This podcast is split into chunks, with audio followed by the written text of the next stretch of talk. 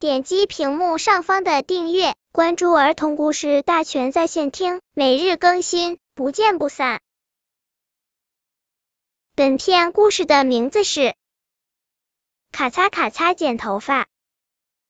一天，刚在理发店里理完发的狮子来到池塘边，在水里看自己的影子，忽然大声哭了起来：“呜呜，我的头这么难看，怎么见人呢？”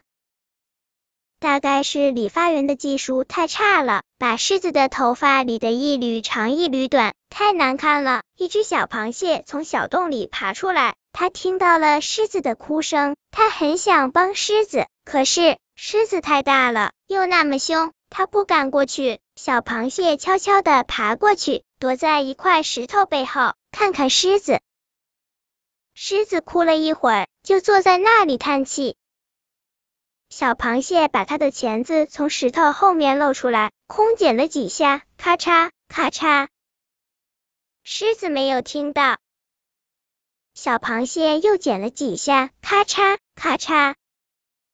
这时，狮子才注意到了小螃蟹。你是不是要给我剪头发？那就来吧。小螃蟹这才壮着胆走了出来。它爬到狮子的头上，用它的钳子咔嚓咔嚓剪起来。对小螃蟹来说，狮子的头实在是太大了。它很仔细的剪了好长时间，终于剪完了。狮子在水里照了一下，觉得非常满意。他很想拍小螃蟹一下，表示感谢，可是又怕把它拍扁了。小螃蟹赶紧钳了一缕狮子的头发，逃回了自己的洞里。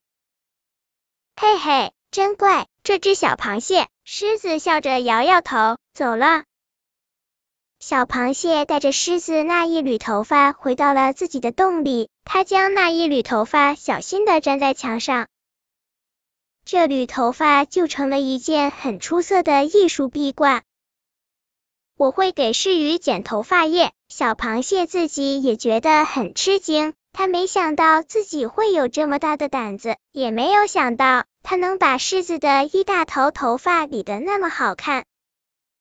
本篇故事就到这里，喜欢我的朋友可以点击屏幕上方的订阅，每日更新，不见不散。